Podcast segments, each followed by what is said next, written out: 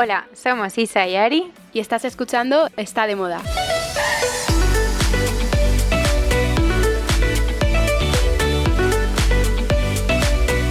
Hola Isa. ¿Qué tal Ari? ¿Cómo estás? Muy bien, te he echado de menos todo este tiempo. Oye, a mí se me ha hecho raro no dormir contigo, ni desayunar contigo, ni comer contigo, ni viajar contigo. Es que ha sido intenso, ¿eh? Ha sido intenso, pero ha sido muy divertido. Oye, un segundo, una cosa muy fuerte. Eh, ¿Cómo es que llevamos eh, una sudadera del mismo color? Ya, y es que ya no sé ni cómo lo hacemos. Pero escúchame, esto no es un color típico. Además, yo normalmente no voy de amarillo, pero o sea, de repente me, compré esta el otro día en Oisho y ya no me la quito. Es como si no tuviese otra sudadera porque es un color como que favorece, ¿verdad? Alegra. Sí, es que además lo he pensado esta mañana que me he levantado y estaba como más nubladito el cielo y digo, uff, y he abierto el armario y digo, ¿qué me pongo? Y como que he visto este, este jersey sudadera y digo, venga, a por el amarillo. Pero tampoco es, un amarillo intenso. Claro, es un tono monísimo porque es como un amarillo desgastado. Sí. Como, me encanta. Pues Esto es la frase esa de Great Minds Think Alike. Think alike, total. Ahí estamos. Pues sí, nada, que te he echado de menos estos días que ya no estamos juntas porque os habéis enterado que hemos estado en Francia, que le hemos ido. Yo creo que se entera todo el mundo. Porque esta semana que ha sido de vuelta de Semana Santa, em, que además ha, vuelto todo el mundo a lo loco, hay una cantidad de trabajo increíble. Eh, todo el mundo me decía en plan, em, ¿qué tal Isa? ¿Qué tal la vuelta del viaje? Joder, qué viajazo, no sé qué. Pues que me lo ha dicho muchísima gente, desde pues agencias, eh, marcas, eh, de todo, o sea, todo el mundo. En plan, nos tenéis que contar sobre ese viaje tal. Total, que aquí estamos las dos sentadas. Ha llegado el momento. Ha llegado el momento de contaros un poco el viaje. Espero que os adelantamos en episodios anteriores que no sabía. Bueno, como fue es que me contactó por Instagram una chica que ahora ya le ponemos nombre y cara y nos cae fenomenal, Victoria, que seguramente esté escuchando esto. Amiga nuestra ya. Tenía ganas de escuchar, bueno, ya es amiga nuestra, total. Y mm, me escribió por Instagram. Entonces, esta chica eh, eh, lleva la comunicación, bueno, está llevando como el marketing y todo de unos apartamentos de lujo que han montado en Rems, ¿vale? Rems, yo, o como dicen en francés, Reims, como si tuviese una, una N y sin la M, es una ciudad que está a una hora y media de París, hacia el norte, más o menos, que yo conocía por la catedral, que había estudiado en Historia del Arte, yo creo que tú también, ¿no? Notre Dame. Sí, pero vamos, que poco más. Pero poco más. Entonces, yo no sabía ni siquiera que pertenecía a la región de Champagne, que es eh, de donde se produce todo el champán de Francia, bodegas y bodegas y viñedos y viñedos. O sea, es lo que hemos estado viendo estos días no hemos hecho, otra cosa. Ayer, ayer decía, estaba cenando y decía, qué raro se me hace que no me pongan una copa de champán. es que eso yo lo he comentado mucho ahora al volver a casa. Con mi madre se lo decía qué poca cultura tenemos aquí del champán, de acostumbrados los tres días que hemos estado en Francia, que era ya desde mediodía hasta por la noche, como generalizado en la ciudad, todo el mundo con su copita de champán, igual que aquí en España, pues es una cerveza o un vino. Allí el mm. champán y que no es nada fancy ni nada como exquisito, sino que lo tienen súper normalizado y como algo coloquial, que no tiene que ser una ocasión especial. Justo, de hecho, un día, uno de los tres días que estuvimos, eh, después de comer, fuimos a tomar algo, o sea, ya era por la tarde, hicimos un poco de compras, vimos tiendecitas, vimos la catedral, que tuvimos ese día la, visita guiada por un historiador, que fue la bomba. Bueno, entonces después dijimos, venga, vamos a tomar algo. Entonces como que Victoria nos llevó a un bar súper guay, típico que iríamos tú y yo en Madrid. Sí, con ambientazo. Jueves, con ambientazo, con música, eh, con una terraza enorme, hmm. muy guay. Y la gente pedía champán. En plan, igual que te pides una Coca-Cola o te pides un vino o una cerveza, te pides champán. Pero lo que nos aclaraban el otro día, que nos aclaraba el guía de a la francés, el que nos llevó a, las, a, los viñedos últimos, nos decía, a ver, esto igual no es tan normal en Francia, igual sí un poco más normal que en España, pero es que esto es excepcional, o sea, es que estáis en la región del champán donde todo el mundo produce champán, entonces está muy normalizado, más que en cualquier otro lado de Francia. O sea que quizá tampoco es normal lo de beber champán a todas horas, así como si Mm. fuese agua, ¿eh? Sí, también es verdad que era por la región en la que estábamos y, y sobre todo que todo el mundo se dedicaba como a algo relacionado con el champán, por lo que nos contaban en las visitas como que en toda la familia había siempre alguien que tenía Mm. alguna relación, ya podía ser o guía turístico de la región o que trabajaba en los viñedos o tal, pero todo el mundo estaba relacionado. Que eso es muy fuerte, es que es un negocio que da trabajo pues a, muchísima gente. Muchísima gente. Y bueno, entonces el caso, que nos invita Victoria a estos apartamentos que se llaman Set Ange, siete, siete ángeles, que de hecho se llama Siete Ángeles porque es increíble, estos apartamentos están justo enfrente de la catedral, que es una pasada de ver, y desde una de las ventanas se ven siete angelitos, entonces por eso decidieron llamar a estos apartamentos Siete Ángeles. Sí. Bueno, es que como son los apartamentos, es que em, Yo es que sigo viendo las en plan fotos. como, no pellizcame. No, ¿cómo es esa entrada a, a nuestro mm, apartamento, aunque ellos le llaman private homes, ¿no? Porque no quiere, o sea, es que más que apartamento residencias, literal es como una casa privada. Y Sí, sí, es como una casa privada con todos los servicios que pueda tener un hotel. O sea, vamos, nos dieron un masaje, el chef que vino a cocinarnos esa noche, eh, desayuno en la puerta todas las mañanas. Bueno, eso como A mí- era, ¿eh? me hacía muchísima gracia porque decía como, bueno, es que queremos haceros sentir como que estáis en casa. Yo en mi casa no estoy tan bien, o sea, no me hacen masajes, no me traen ese tipo de desayunos por las mañanas, ni viene ningún chef a cocinar. Lo del desayuno era increíble. De hecho, el segundo día estábamos como, no han llamado el timbre, Isa. No han traído el desayuno, tal. No vamos a poder desayunar las dos con una pena enorme.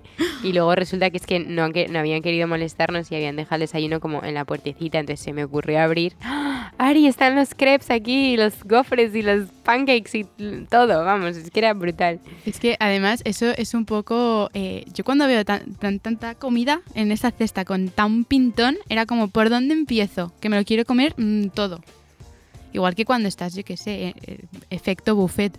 Bueno, a mí el efecto buffet siempre me juega mala pasada. Porque Total.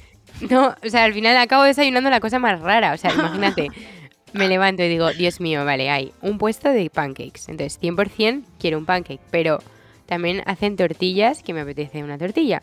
Pero luego tienen todo el corner de bollería. Entonces, al final me acabo liando, me pongo un bol de cereales y cojo un plato con pepinillos, yo qué sé por qué, y acabo desayunando la cosa más rara. Ni pancakes, ni tostadas, ni nada. Que me da mucha rabia. Cuando hay demasiada información, not good, ¿eh? No, es que no, no, no hacemos foco ni centralizamos y comimos de todo. Pero mm, es un desayuno que, que merecía la pena. Luego para el tute que nos metíamos todo el día De, de beber, quieres decir, ¿no? de beber y de, probar. Lo que viene siendo probar. De hablar, de hablar. hablar. Catadoras. Bueno, porque lo visteis seguro en, en nuestro Instagram, nos recogieron el aeropuerto para empezar en un coche Mm. súper guay, Es verdad. que era súper especial, o sea, no es el típico. Isa y yo salimos y dijimos, bueno, pues no, típico fue en transfer. plan, ¿qué dice Victoria? Eh, bueno, hemos venido en un coche grande y, y Ari y yo pensando en plan en la típica furgoneta de transfer, Claro, negra, negras. tal, justo. Y de repente llegamos y es un era un Jaguar de los años 60, plateado, chulísimo. Ari y yo mirándonos en plan como, ¿Mm? ¿What? Qué guay. Total, que nos recogieron ahí y nos llevaron a Reims que, a ver, es verdad que tardamos, bueno, había bastante atasco, ¿no? Como de salida de París, pero eso es Sí. bastante normal. Justo a la salida, luego ya íbamos bien. ¿Cuánto tardamos? ¿Como una horita y poco? Sí, una hora y algo. Bueno, y nos Ah. habíamos pegado el madrugón porque al final como queríamos eh, aprovechar al máximo el fin de y hacer todas las actividades posibles, cogimos el vuelo a las 6 de la mañana. Muy bien. 6 salía, ¿no? Seis y media. Sí. Sería las seis Seis y media. Que la alarma fue a las 4.50, Mm. la mía, La mía y digo, 55, apurando. apurando. Y, y luego la vuelta el domingo la cogimos a última hora. Total que, que llegamos a Madrid a las 12 por ahí. Bueno, mereció la pena, mereció la pena. Un montón. Y, mm, y nada, eso, entonces después del coche llegamos, dejamos las cosas en el super apartamento, Isa y yo pellizcándonos por el camino de qué fuerte, qué fuerte, qué guay todo. y, y ya empezamos muy fuerte ese día porque comimos en, ¿cómo se llamaba el restaurante? Maquis, ¿no? Maquis, que es un sitio Monísimo. como ecológico, monísimo de allí que acaba de abrir y comimos súper sano. Sí, muy, muy. A Ari, ah, no, Ari no, a las dos nos pusieron un vino en lata que era español. Eso me pareció como fuera de contexto total. Era de Cataluña, ¿no? Mm, No me acuerdo de, dónde exactamente, pero muy gracioso. Y luego también el chupito este que tú decías que era muy normal. Mm, pero yo lo he desayunado hoy. Ah, pues es el chupito detox, que tiene de todo y es como... Es un chupito Buenísimo. de jengibre. Pero, a ver, yo creo que eso se suele tomar en ayunas antes de Hmm. desayunar, porque se supone que te hace más efecto, no tengo ni idea, ¿eh? Y es como, tiene jengibre, tiene limón, y entonces te ayuda a potenciar como tu sistema inmune, em, y no sé qué más, la verdad, no te sé decir. Bueno, Pero bueno, sí, eso, Que nos lo random, que tomamos un chupito de esos, una comida buena, el vino en lata y nos llevaron a la primera bodega, que fue la de Winard, que es el champán este súper famoso de lujo máximo. Eh, Ari y yo en plan, eh, ni idea, en plan nos decían, ¿cuál es vuestro champán favorito? Y Ari y yo en plan, ah, que hay tipos de champán, o sea, que- primera noticia, ¿sabes? No tenemos ni idea. contadnos Total. todo. Total, que ahí nos atendió una chica muy graciosa, ¿te acuerdas, Ari? Había como típicos silencios incómodos y Ari y yo nos daba la risa. La tía se nos quedaba mirando en plan como, o sea, hay algo que me esté perdiendo, ¿te acuerdas? Sí, no entendía nada, porque además yo nada. creo que se debía pensar a lo mejor que veníamos de otra bodega y que ya habíamos bebido algo Borrachas. tal, sí. Sí, porque en, la, en las había como varias salitas porque nos estaban, bueno, es que para privadas. empezar, para empezar nos reciben en Ruinart VIP. Y entonces esta tía a cuadros, porque de repente aparecen dos niñas, quería saber, quería saber quiénes éramos y qué hacíamos con nuestras vidas. ¿Cómo es que estábamos ahí las dos? Entonces, No entendía nada. No entendía nada. Entonces decía, ¿pero vosotras qué hacéis aquí? Y Ari y yo, sin dar muchas pistas, en plan, nada, pues visitando la región. Ah, ya, pero. ¿Sabes? Pero visitándola, ¿por qué? En plan, ¿qué, qué- qué habéis venido a hacer? Entonces ya como que le dijimos, no, a promocionar, eh, REMS. Bueno, eh, perdona, ¿cómo fue el momento que estamos en el coche, que acabamos de aterrizar? Entonces como que le digo a Victoria, oye, dime qué, qué cosas tenemos que ir subiendo, hashtags, tal, tal. Entonces como que me pongo en el coche a subir movidas y de repente le digo a Ari, mira quién me ha contestado. Tiene pinta, le digo, tiene pinta de ser el alcalde. Pero de broma, de broma, obviamente. Y le digo a Victoria, oye, ¿este señor quién es? Y me dice, ah, sí, ostras, es el alcalde de Rems que te acaba de contestar a una historia de, de Instagram. Ari y yo a cuadros, obviamente. Así que sí, veníamos a promocionar la región de Reims, claramente. Y nada. Pero ella estaba en shock porque además nos preguntaba como por el interés por el champán, tal, si nos gustaba mucho, porque son típicas visitas y es una típica región que va gente como que tiene un interés por esto. Entonces nosotras que íbamos un poco a la aventura nos preguntaba y era como, bueno, ¿os gusta Sí. el champán? Sí. ¿Por y- qué no? Pero ¿y qué, qué uva tan...? No sé, cuéntanos tú. Era como que estaba en shock, que no entendía nada. No entendía. Bueno, no entendía nada y en la sala de al lado había un grupo de borrachos, de etílicos, Sí, sí, que venían de otra cata, de otra cata, de otra cata y habían ate- aterrizado en Ruinar ya en coma. y se les oía gritar y no sé qué. Entonces, claro, pensó, estas mm, no sé por dónde vienen, no sé. Pero bueno, el caso es que no íbamos borrachas, que teníamos muchas ganas de ver y nos encantó.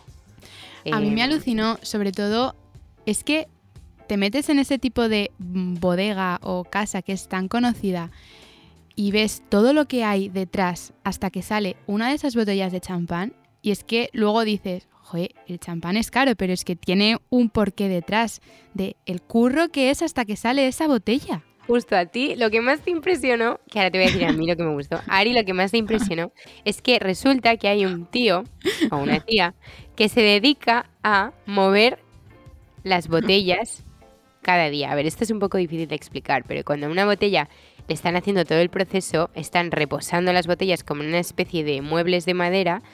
Entonces eh, marcan con una tiza la posición de la botella y cada día hay que moverla un poquito para ir moviendo como una sedimentación que hay dentro que le da como sabor a, a la mezcla y todo. Pero Ari, a ti lo que te impactó es que había un tío que se dedicaba a mover las botellitas, ¿no? Bueno, Isa, es que, me- o sea, me parece... ¿A ti no te parece fuertísimo que vaya alguien todos los días a esa bodega a mover individualmente cada una de las botellas? Ya, yo justo pensaba, ¿cuánto tardará? Claro, es que es muy fuerte. Es verdad que nos dijeron que también había bodegas que lo hacían de forma manual, pero que al final, o sea, Ah, manual no, automática. mecánica. Perdona, sí, sí, justo, mecánica, automática. Pero mm, lo que hace especial también es ese, eh, yo qué sé, manual que va el tío ahí todos los días, pim, pam, pim, pam, una a una. Es que a mí me tenía impactada, de verdad. Es fuerte. Sí, Y a, a mí me impactó también que, bueno, contaban que mm, donde mejor se conserva el champán y las mejores condiciones de terreno para la uva son eh, terrenos que tengan tiza. Entonces, eso eh, muy fuerte. el hijo del mm, fundador de Ruinar descubrió un- unos terrenos en Reims que estaban hechos como 100% tiza y cavaron unos agujeros como de 40 metros, o sea, es que es una burrada.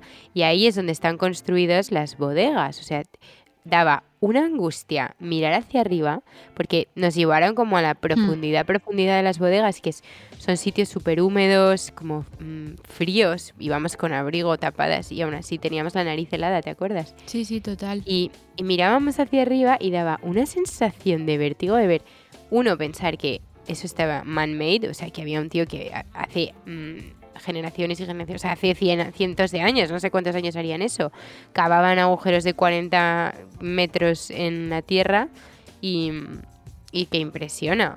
Sí, y y- el olor y todo, es como estar me- metido Bueno, yo de la el tierra. olor justo venía con una alergia horrible de Madrid.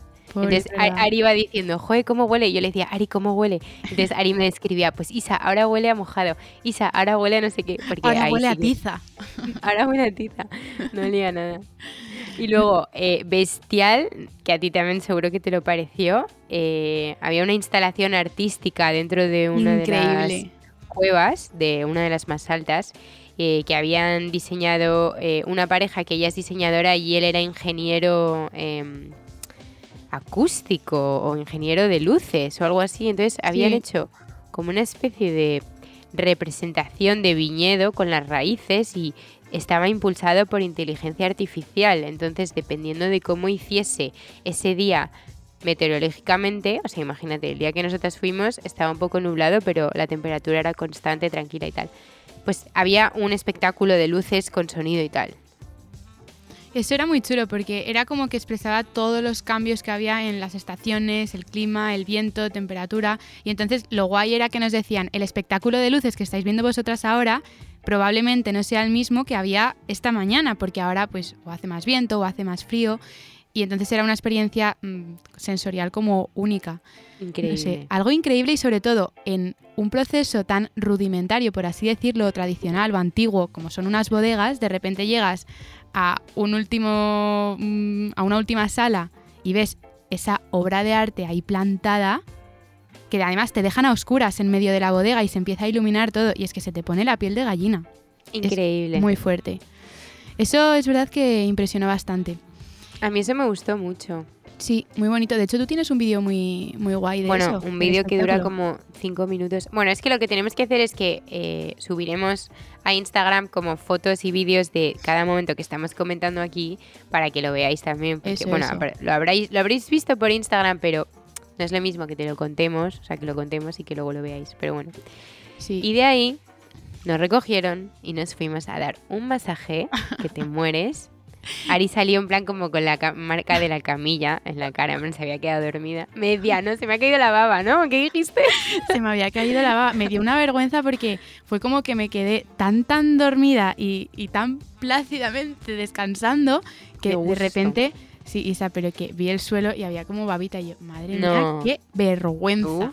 Ari, bueno. vergonzoso. Alguna vez me ha pasado, ¿eh? Ya, es que estaba muy a gusto. Y encima el palizón del madrugón que nos habíamos metido, pues yo ahí fue ya como desconexión total. Y no, no tranquilas ya con ese masaje que nos habían pegado. Ah, no, no, claro. No tranquilas con, con ese lujo. De repente, cena privada. Y vinieron unos super chefs a cocinarnos. Mm, bueno, decían que el chef que vino están a punto de darle la estrella Michelin. Sí, le Tiene un que restaurante no me en. Reims. No me acuerdo del nombre, pero me acuerdo que estaba el restaurante enfrente de la catedral, porque nos dijo, mira, ese de ahí del toldo rojo es el restaurante del chef. Y, pero antes de la cena, porque este, este apartamento en el que estábamos tenía una terraza increíble, como con un huerto, que nos Sí. habían puesto como perejil, de todo, en plan, creo que Era lo un acaban de rooftop, plantar. Encima. Un roof, era un rooftop. eh, justo enfrente de la catedral, obviamente, entonces este rooftop con unos sofás, una mesa monísima, lleno de plantas. Ahí nos tomamos como el aperitivo, antes, mientras los chefs preparaban, que también fue brutal, una puesta de sol increíble, que ahí tenemos una foto tú y yo muy guay, Sí, qué mona. aunque hacía un poco de frío, pero bueno. Jo, pero muy divertido. Y luego ya bajamos y dentro nos pusieron como otro mm, segundo aperitivo porque era el famoso bikini Rodando. del que hablamos, que es típico sándwich estaba, ¿eh? Y, y nada, un vinito. Y luego ya sí que pasamos a la mesa y ahí vinieron los super platos. Platos fuertes, Platos platillos fuertes. fuertes. como Ya, dicen en fíjate que yo soy zampona, Isa, y ahí estaba que ya no podía más con mi vida, ¿eh? Sí, a ver, es que... Sí, bueno, es que comimos mucho, ya está. Comimos mucho, sí. Bueno, Bueno, lo disfrutamos. y nada, ese día eh, ya eh, a- casi a dormir. eh, tuvimos nuestro pavo particular, pero bueno, es- no es nada raro, siempre nos pasa. Fiesta Ari, que, a Ari es que le gusta inventarse historias de cosas, Qué como supuestos, y nada, me metió miedo en el cuerpo. Como A ver, se es que era- unas- a ver, es que luego me dices que te encanta You, la serie, y entonces digo, vale, es que me cuadra todo, porque es que le encantan las historias de terror. Tú En te fin. pensabas que te iba a descuartizar o algo, ¿no? Vamos, yo estaba En llorando del miedo, llorando del miedo. Pero bueno, en fin, al día siguiente nos despiertan con un desayuno increíble. O sea, había huevos revueltos, tortitas, crepes, queso, Mm. embutidos, Todo. todo. Zumito. Desayunamos las dos tranquilamente nuestras cosas y después nos, nos recogieron para llevarnos a una bodega súper especial eh, de una chica que se llama Logan, que de hecho la entrevistamos, que podemos volver a subir el vídeo, y Sí. tiene una bodega que se llama Belle Prudhomme. Baguette Prudhomme. Bayet Prudhomme, que es una bodega familiar que lleva ella. Ella decía que su marido hacía otra cosa que no era nada que nada, no tenía nada que ver con el champán.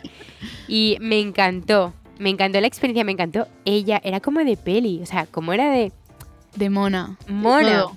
Todo, Es que mono. Es como. e- Era como de serie. Era una tía sacada de serie que la ves ahí monísima y de repente te enseña su bodega, todo monísimo. Porque además que veníamos el día de antes de haber visto Ruinart, que es como macro bodega, ma- macro Mm. casa, ¿sabes? Mega conocido. Y esto que es más chiquitito, local, como más slow life. Y es lo que ella nos contaba de, es que este literal es mi sitio de paz. O sea, yo vengo Mm. aquí a la bodega abajo y estoy tan tranquila, desconecto. Encima no hay cobertura, por lo que desconectas de verdad. Y, mm, y ves la vida de otra manera, en plan, es, es algo como con calma, igual que el producto que hacen, que obviamente para hacer una botella de champán se necesitan un montón de años hasta que Oye, el champán botella. que hacía estaba muy bueno, ¿eh? Riquísimo, riquísimo, Al- al- riquísimo. Al parecer, y esto es algo que hemos aprendido Ari y yo, cuanto más pequeña sea la burbuja, mm, más fino es el, el producto. Eso y la- ella estaba muy orgullosa de que su champán hacía burbujitas como bebés, como chiquititas. Bueno, pero es que ya era monísima. Nos abre, de repente nos recibe una chica con un abrigo monísimo, un- una sudadera de Cézanne, que es la que, eh, que se llama, una que pone café crème eh, rojo, o algo así. Sí, es como, la he visto bastante. Eh, con sus zapatillas, bueno, súper bien vestida, pero como muy deshabillé francés, así como Mm. deshecha, no deshecha, pero como Desaliñada. desarreglada. Sí, no, desarreglada, pero arreglada. Y nos abre así, nos empieza a enseñar, pues aquí aprenso yo las uvas, venga ahora bajad que os enseño la bodega, Em, la bodega monísima. em, Los que te- platitos, Isa, como eran los platitos con las servilletas de florecitas. Decía, bueno, es que ahora como ya estamos casi en... Bueno, estamos en primavera, En pues- primavera. pues, pongo estas Bueno. servilletas, luego en invierno las cambia, o sea, todo como muy bueno. Era, era un sueño esa, esa bodega. Y luego contaba una historia muy, muy bonita de, bueno, como esto es algo familiar y tienen varios terrenos, el abuelo, o sea, su padre, quiso eh, conectar la casa con la bodega para no tener que salir y entrar por fuera, por la calle todos los días y estar más cerca de su familia mientras trabajaba, ¿no? Entonces construyó un túnel que ella lo llamaba el túnel del amor, porque dice que estuvo, ¿cuántos años? Como 10 años un construyendo ese montón, túnel. una barbaridad. Él solo incluso. Sí, o 14 años. Cavando el túnel. Entonces, eh, que dice que después de eso, cualquier obra eh, de amor desinteresada que haga desde su marido, su tal, tal, tal, no tiene nada que ver. Porque es como, Hombre. sí, sí, tú has clavado un clavo en la pared, pero mi padre cavó un túnel durante 14 años para tener a la familia unida. O sea, que es que increíble. Nada, muy chulo. La verdad es que es lo que os contábamos, que mola mucho ver contrastes y ver algo grande a algo más chiquitito, que al final es un producto que acaba siendo el mismo porque no deja de ser champán, pero se producen de maneras distintas. Y este nos pareció muy, muy especial y sobre todo que estaba muy rico. Y luego en la bodega esta chiquitita, que es donde nosotras hicimos la cata, nos contaba que también organizaba pedidas. Ay, sí, qué monada. Nada, muy Qué mono. monada, sí. Muy guay. Y de ahí cuando salimos ya... Ah, nos fuimos al, al picnic.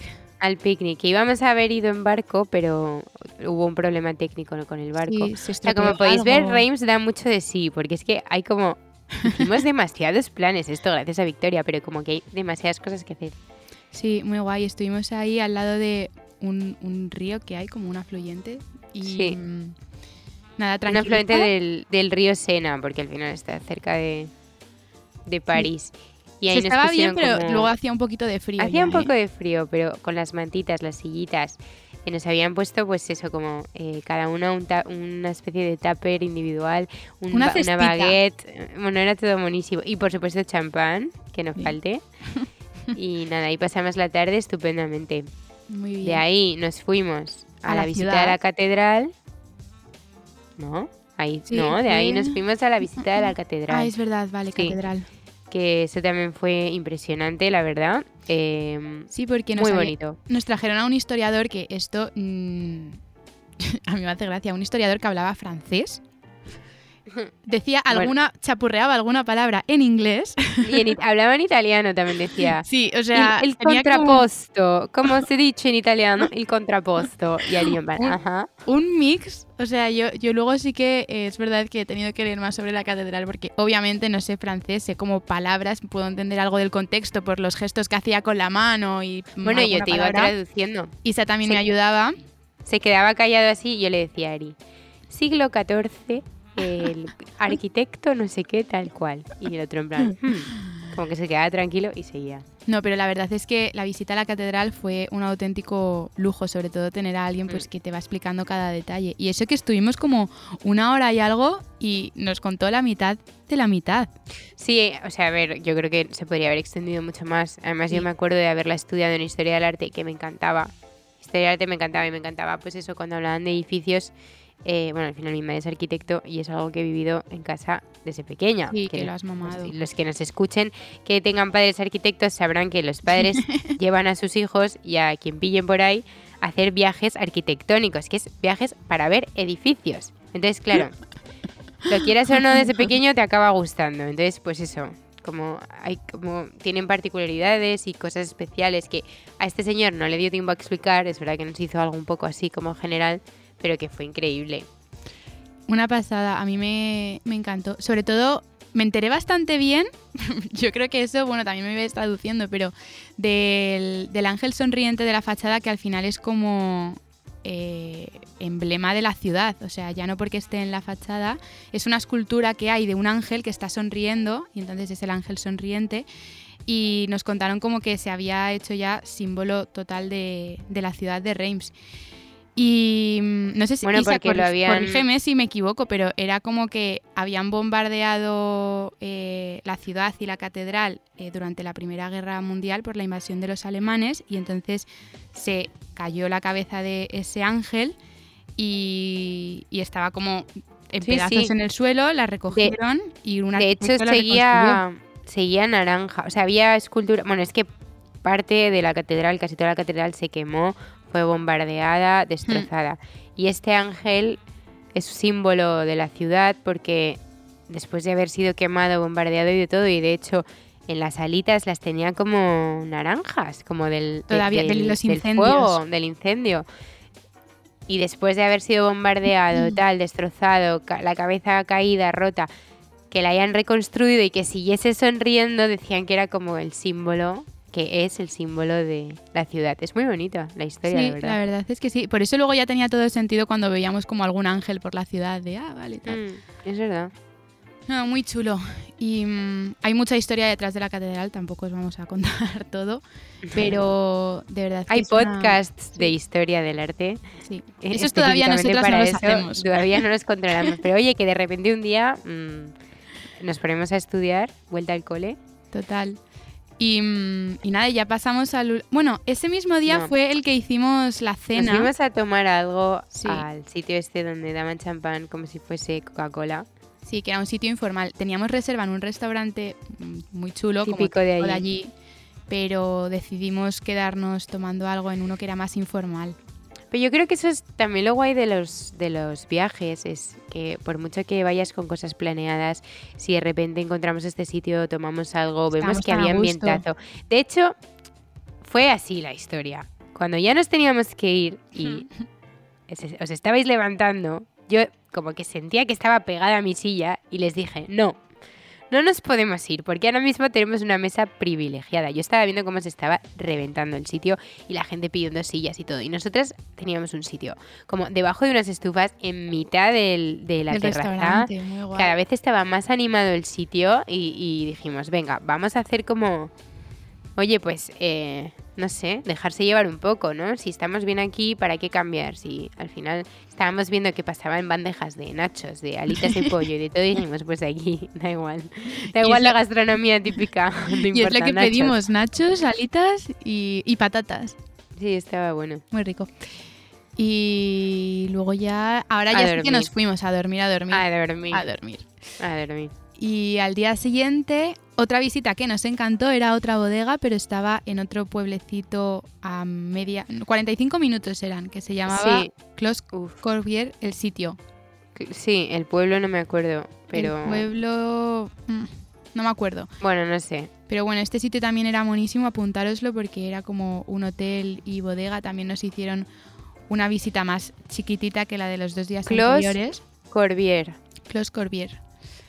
Y mm, nada, lo estuvimos viendo, dimos un paseo en bici. No, bueno, nos hicieron una cata a ciegas, qué risa. Cuando nos dicen cata a ciegas, Ari y yo, sin, sin hablar entre nosotras, dimos por hecho que era lo típico de las pelis que te ponen una venda en los ojos, entonces como que tienes que distinguir vinos.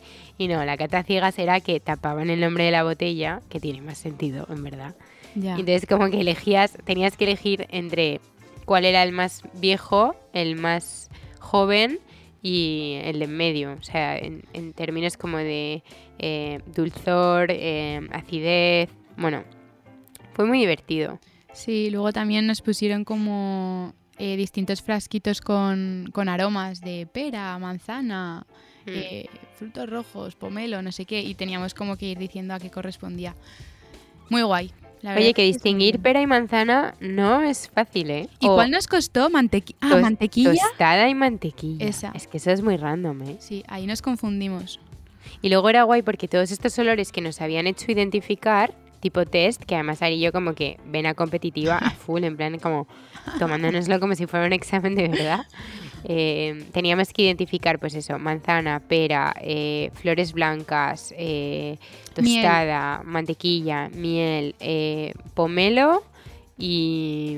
Yo creo que no me ya. acuerdo, yo creo que ya. Joder, qué fuerte que nos acordemos de todo. Sí. Entonces, estos son los olores, sabores que pu- puedes típicamente encontrar en champán. los champans de esa bodega. Entonces, después de haber identificado estos olores, nos pusieron la cata ciegas para que supiéramos eh, identificarlos, que fue muy guay. Nunca había hecho algo así y me, encantó, me encantó. Yo lo La había verdad. hecho, pero obviamente con vino. no, lo había, no lo había hecho con Claro, champán. no, bueno, con champán no, claro. Pero muy chulo.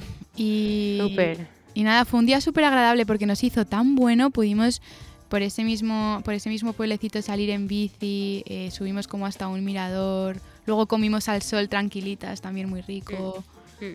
Y, y nada. Ah, luego pasamos, Isa, que esta avenida nos encantó, que es la avenida de Champán, que es donde están como todas las casas. Bodegas, sí. Sí, tipo. Moet y Chandon. todas, todas las que os Eh, imaginéis. Don Periñón. Que por cierto, Don Periñón era un monje. No me acuerdo de qué siglo era. Yo tampoco. Pero el fuimos caso a es que su está, tumba. está enterrado allí y era un, un monje que se le daba muy bien identificar uvas de distintos pueblecitos de las regiones. Entonces, em, por eso hay un champán que se llama Don Periñón, porque es como una, una especie de Bueno, es que- eminencia dentro del mundo del champán. Es que dicen que fue como él el que inventó el champán, que dio El con la champán. técnica. Y a Mm. raíz de él surgió, surgieron el resto. Y pasamos por su tumba. Mm, es verdad. Que decía Ari, qué horror que te pisoteen todo el día. Porque es verdad, es que era bastante. A ver, que también te digo. Ah, era, creo que era de 1200, porque te dije. No, 1700, 1700. Murió en 1700, que me acuerdo que te dije, Ari, imagínate llevar muerto desde 1700. Es verdad. Muy fuerte. Pero yo, yo también es que esas cosas digo, joder, pobres, esta gente que ya, oye, estás muerto, quieres descansar. Y todos A ver, ahí desde pasando por 1700. tu tumba. Ahí no queda nada. No queda nada. 1700 no hay nada. Desde luego que no.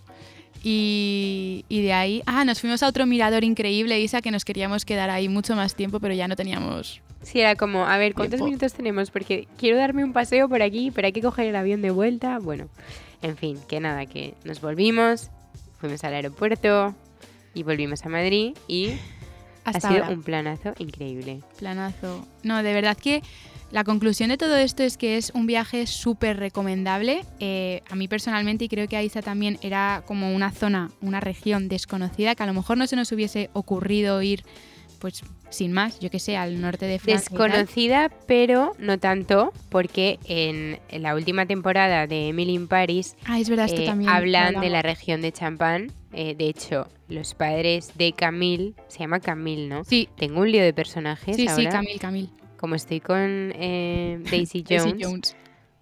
que de repente me he dado cuenta que me salta un episodio y lo he visto hoy. O sea, me Ah. salté, me salté del 5 al 7 sin ver el 6. No, del 4 al 6 sin ver el 5. Bueno, en fin, da igual. Entonces, da igual. Tengo líos de nombres. Bueno, Camille, eh, los padres de Camille tienen una bodega de champán que se llama Champer y Chamer o no sé qué. Y entonces como que hacen una comida en, en la región esta, en su casa de campo, que es aquí. De hecho, no sé si es primera temporada, segunda o no sé. Entonces yo a raíz de esto sí que como que dije, hmm, qué interesante esta zona, pero nunca me había planteado ir. Entonces, gracias a Victoria, Siete Ángeles, eh, Reims, tal, pues hoy hemos pasado tres días increíbles que yo quiero volver, ¿eh? Hay que volver porque nos han quedado muchas cosas por hacer. Son apartamentos a los que hay que darles uso. Son increíbles para ir con amigos. O sea, qué planazo. Increíbles. Además, hay como, como hay, tienen cuatro apartamentos, Mm, eh, no sé si eran cuatro o cinco, Eran cuatro. eran cuatro, eran cuatro. Tienen distintos precios, o sea, al final a nosotras nos dejaron el más impresionante, pues porque éramos invitadas ese esos días y tal. Pero sí que tienen uno para nuestro bolsillo más asequible, que era el, el que está siempre ocupado, de hecho, ¿te acuerdas? Que Sí. el del tercer piso, que estaba fenomenal para ir un fin de con amigas o, bueno, depende, porque al que fuimos nosotros, si somos un grupo grande, lo llenas, eh, no te sale tan caro, ¿eh? Ya, no sé, hay que, habría que hacer cuentas. Pero sí que es típico que entre todas Sí. se puede. O típico viaje de familia chulo, un poco así gastro, con padres. Yo me imagino viaje con padres eh, ab- o abuelos incluso, que puede ser guay, o un viaje de amigas, que es que, Divertido, eh, sí. vamos, eso es divertidísimo. Todo el día con una copita de champán y no sé qué, pues que es un planazo. Ahora nos hemos vuelto expertas y exquisitas en el champán. ¿eh? No, no. ya no nos la cuelan. Ya no nos la No, cuelan. es que ahora ya me apetece. O sea, ya ahora, eh, si estoy en una... Mira, de hecho, hoy para cenar, Ari, me hace una idea. Voy a pedir una ¿Mm? copa de champán. De hecho, el que más me gustó era el Extra Brut, que quiere ¿Mm? decir que no tenía nada de azúcar. ¿Te acuerdas? Sí, me bueno, acuerdo. la- el azúcar básico para que se haga la fermentación, pero que luego no, no lo endulzan más. Y ese me encantó. Pues voy a pedir una copa, fíjate. ¿A ti te gusta de el. Blanc de Blanc? Blanc de blanc. Me encantó. Qué rico. Pues nada, eso, que el champán mola. No, vamos, o sea, repetiremos en algún momento. Pero bueno, que vamos al lío con nuestro programita. ¿Qué te parece? Me parece muy bien. A Green y Sin, ¿no? Pues venga, vamos a iniciar.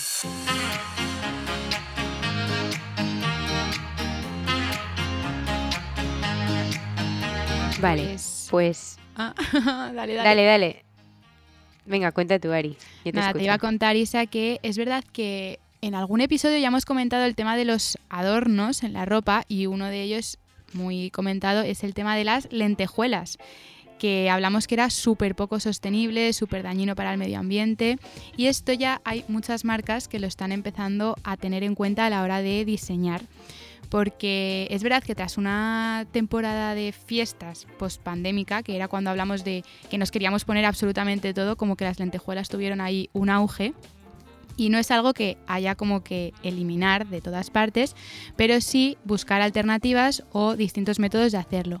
Y de hecho hay algunas marcas que ya están trabajando en ello, por ejemplo HM ha sacado ahora una colección que se llama Innovation Stories que es una propuesta como con aires así de los años 60 y con adornos sobre todo sostenibles. Entonces mete lentejuelas, pedrería, valorios 100% reciclados y he visto, por ejemplo, un mini vestido que tenía como perlitas blancas, que estaba confeccionado así como con mezcla de lino.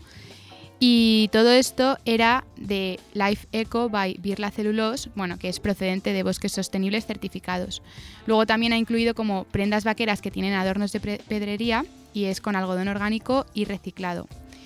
Y bueno, han empezado a hacer un montón de estos adornos con tejidos más sostenibles y a raíz de esto he visto que Stella McCartney también, que ella está obsesionada con todo el tema de la sostenibilidad, ahora para la portada de abril de Vogue Estados Unidos aparece Cara de Levine con uno de sus monos que tú lo ves y parece que son lentejuelas, pero no es una lentejuela al uso, sino que es un mono de Biosequins que son estas lentejuelas, pero que están fabricadas con un material biodegradable y que no es tóxico. Qué guay. es súper Esa portada es increíble, ¿eh? Es increíble. La portada de cara. Hmm. Justo.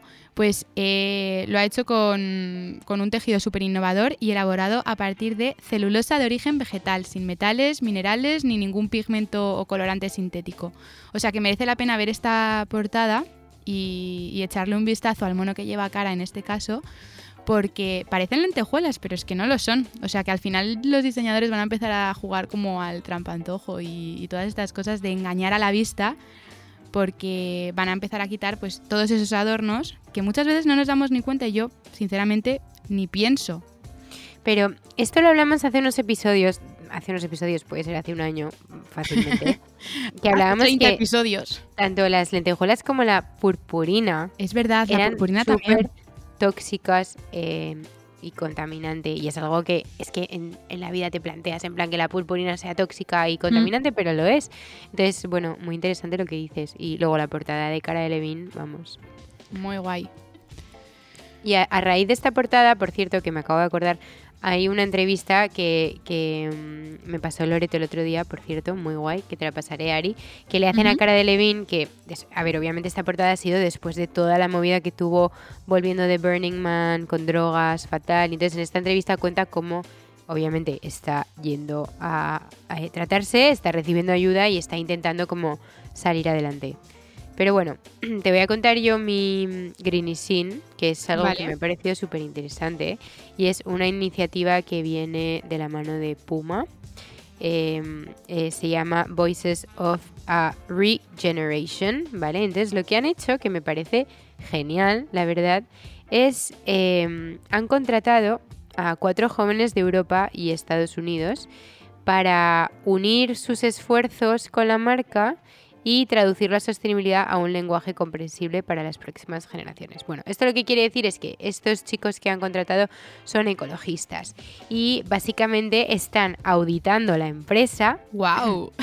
Sí, entonces están auditando Puma y dándoles pues eh, eh, áreas en las que trabajarían, puntos que quizá no les convencen del todo y lo están haciendo de manera pública.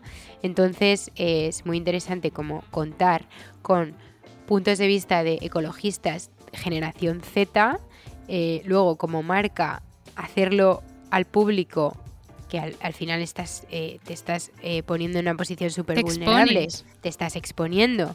Eh, mola porque Pero- dices como, oye, no tienen miedo a, a- Eso es. a- a- o sea, al failure, ¿cómo se dice? Al... eh, bueno, no sé cómo se dice failure, ahora se me olvida la palabra, pero bueno, también, como. ¿sabes lo que quiero decir, no? Sí. Em, Entonces, me ha parecido muy guay, la verdad. No, me parece la pena, sobre todo eso, que se expongan de forma tan pública, tan abierta y siendo tan transparentes, pero eso es un punto que de verdad juega a su favor y me parece que, mm, que es algo que deberían incorporar todas las empresas, esa transparencia a la hora de, de enseñar lo que están haciendo, cómo producen, cómo están avanzando en todos estos métodos de sostenibilidad, porque luego es lo que hablamos en muchas ocasiones, que hay mucho greenwashing. Entonces, esto también es una manera de decir, oye, pues mira que os estamos contando que nos están auditando, hay cosas que haremos bien, hay cosas que no tan bien y por eso vamos a trabajar en ello. Así que me parece muy guay. Sí. Oye, pues eh, si te parece, hoy que hemos eh, nos hemos comido todo el tiempo de las noticias Es contando verdad. nuestro viaje como manera excepcional, eh, yo creo que podríamos pasar al consultorio que además nos han hecho preguntas súper chulas y la Venga. semana que viene hacemos eh, lo hacemos cargado de noticias y ya está. Me parece genial. Vale, failure es fracaso, por cierto, que no me salía la palabra y ya me ha salido. Muy bien, gracias Isa. gracias por la Pues- aclaración. Pues venga, vamos a Green y Sin. O sea, ¡Qué lío! A vuelta de vacaciones, vamos al consultorio. Venga.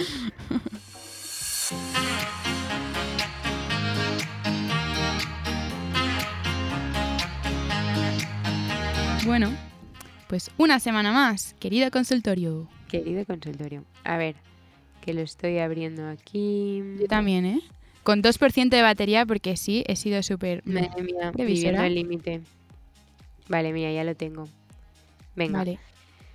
Eh, mira, nos dicen, voy a ir leyendo literalmente una a una, ¿vale?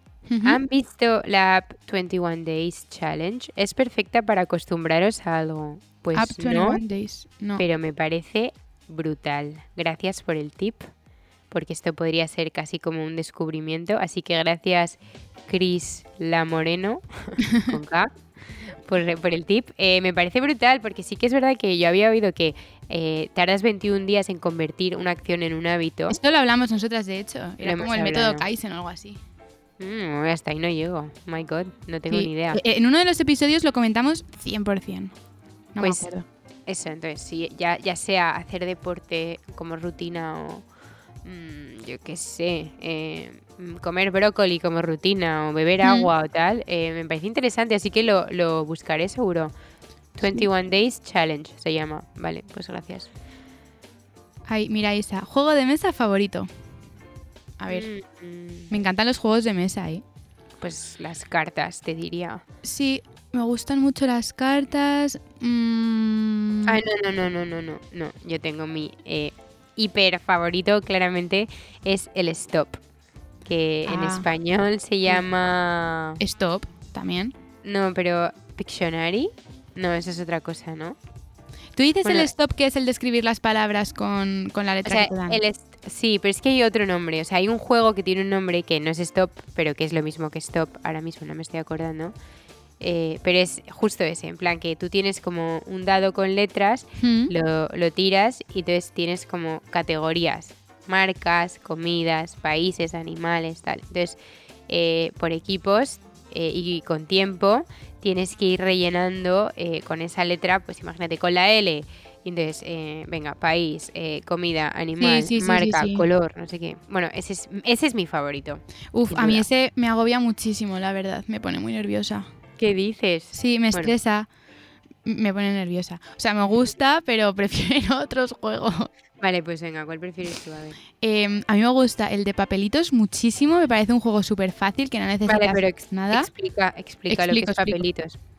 Explico papelitos. Es típico Pero juego. dirías que ese es un juego de mesa. Es un juego de copas. Bueno, pero de mesa es ¿Tú juegas a papelitos con tu familia? Sí, ¿por qué no? Pero has jugado. A ver, no he jugado. pero sí que me lo imagino que se puede jugar. a ver, vale. para que os enteréis, esto es como que por cada uno individualmente escribe tres o cinco palabras y se meten en un bote. Si estás de copas y en un ambiente de fiesta, es verdad que la gente tiende a poner palabras como un poco más divertidas. Pero bueno, depende, o sea, puedes hacer, eh, esto yo creo que se puede adaptar un poco a todos los públicos y poner palabras normales, ¿sabes? Entonces si estás en copas y depende de la edad, pues pones unas u otras. Y eh, son como tres rondas distintas. Entonces, tú ya, una vez has hecho los equipos y están los papelitos metidos en un bol o lo que sea, vas sacando. Y entonces saca el primer equipo un papelito. Y la primera ronda es descripción. Y entonces tú tienes que describir esa palabra. Y si lo adivinas, pues papelito siguiente y así. La siguiente ronda es eh, decir solo una palabra que se asocie a la del papelito. Pues por ejemplo, si es, eh, yo qué sé, zapatilla y en la ronda anterior eh, ya has descrito que es típico zapato que se pone para salir a correr o tal, pues ya dices correr y dices zapatilla. Y la última, que es la, como la más divertida, es la que empieza a ser mímica. Aunque hay una cuarta que también puede ser sonidos. Ruidos, esa es la peor. Que esa es la más esa es como en plan, Dios mío, me quiero morir de la vergüenza. O sea, imagínate que te toca. Em, no sé, es que hay palabras rarísimas, en plan como mesa. En plan, ¿cómo haces el ruido de una mesa? ¿Sabes? Es como muy.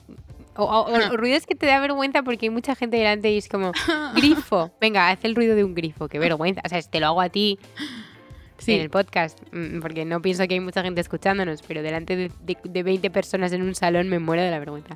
Pero tienes razón que es un juego muy divertido. Es muy divertido y, para todos los públicos y que no se necesita. O sea, ya está. Venga, vamos a leer eh, la siguiente. Eh, mira, Ari, ¿qué es un gran no en un podcast? Algo que si ves, escuchas, dejas de seguirlo.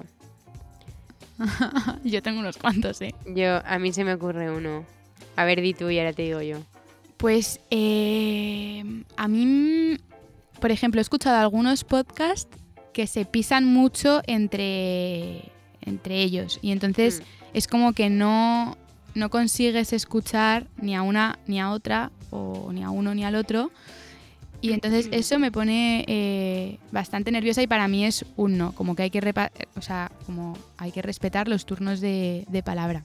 Justo eso es lo que te iba a decir yo, que creo que es fundamental y además esto yo personalmente me pasó que tuve que aprender, o sea, que tuve que ir aprendiéndolo a base de grabar y grabar dejar hablar, o sea, es muy, pero ya no, ya no digo a Ari, que obviamente aquí cada uno habla y nos respetamos, sino cuando tienes, traes a un invitado, y eso era muy importante al principio, ¿te acuerdas? Como, sí. ¿te acuerdas que nos lo repetíamos tú y yo todo el rato en plan, cuando habla, nos callamos, da igual que tengas que decir, da igual que esté hablando de tu película favorita o de tu serie favorita, te callas, dejas que hable y cuando haya terminado hablas, a no ser que la persona a la que estés entrevistando haga una pausa como para dar a entender que quiere que participes. O sea, yo creo que para esto hay que ser, hay que estar muy, muy atento y, ser como avispado de entender la conversación, ¿no? y sobre todo ver si uno lleva un rato hablando, pues como que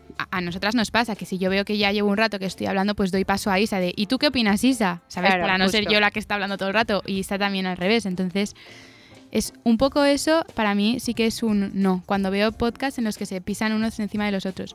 Y luego también creo que hay algunos en los que se nota como que no tienen tanta preparación de los temas.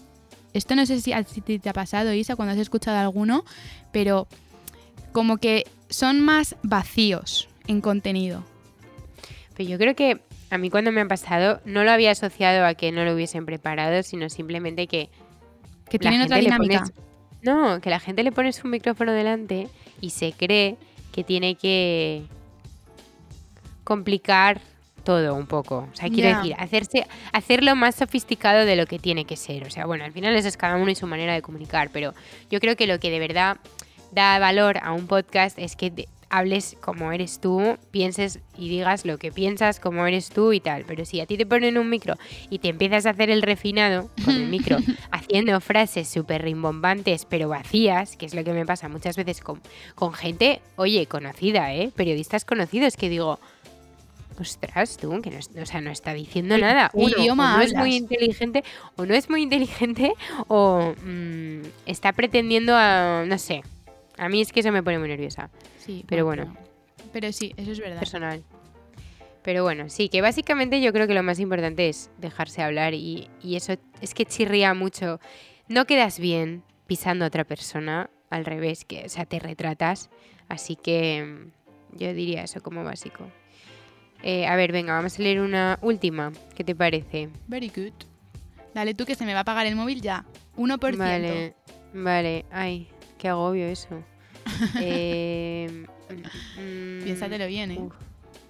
Ay, mira, hay preguntas de Daisy Jones, pero vamos a, a dejar Ay. que yo, yo la Mm. termine. No voy a sacar el tema de Daisy Jones, que Isa, mira, ya se le hacen los ojos. mm, Estoy en plan como, estoy, estoy pasándolo muy mal porque hace un rato le digo a Ari, eh, Ari, eh, en plan, intro Reims, lo que tú quieras, pero por favor tenemos que hablar de Daisy Jones. Y Ari, no, porfa, que no la he terminado.